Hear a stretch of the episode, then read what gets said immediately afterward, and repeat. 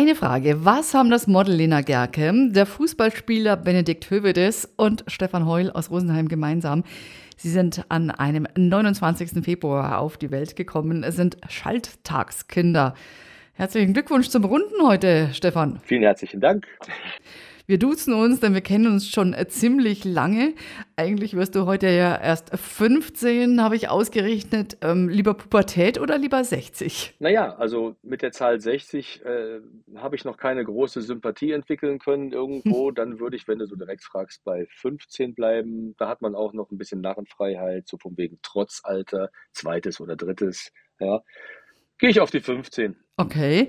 Ähm, wie war denn das für dich früher eigentlich, nicht jedes Jahr an deinem eigentlichen Geburtstag feiern zu können, sondern am 1. März quasi ja nachgefeiert? Ja, so muss man das ja nennen, ne? Weil das Thema kommt ja jedes Jahr auf. Irgendeiner bringt es spätestens dann äh, auf den Tisch oder beim Anrufen, beim Gratulieren. Äh, wie ist das eigentlich und sowas? Bin ich zu früh? Bin ich zu spät? Ja?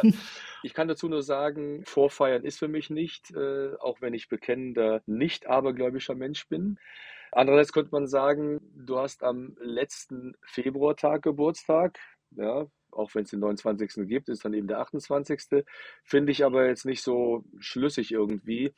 Märzkind bin ich auch nicht, aber trotzdem, ich habe am Tag nach dem letzten Februar Geburtstag, so habe ich es für mich jedenfalls immer gesehen und dann ist es erledigt. Ne? Mhm. Hast du denn das als Kind früher schon so empfunden oder war dir das bewusst, dass dein Geburtstag ein ganz besonderer ist? Es hat natürlich den Vorteil, ohne dass man sich dafür was Besonderes fühlt, aber die Leute rücken natürlich in den Jahren zwischendurch auch mit Glückwünschen und auch mit Geschenken an. So habe ich das Kind immer gesehen. Ja?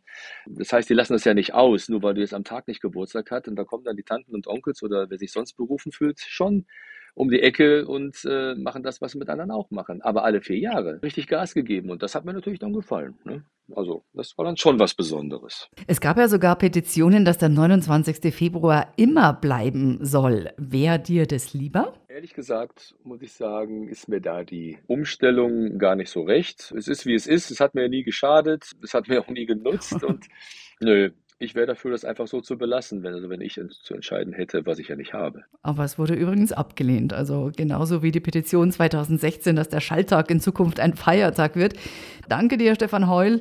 Zum 15. Mal feiert er heute an einem 29. Februar Geburtstag. Eigentlich wird er 60. Da stoßen wir an heute Abend drauf, Stefan. Das machen wir. Freue mich auf dich. Ciao. Servus. Ciao, bis heute Abend.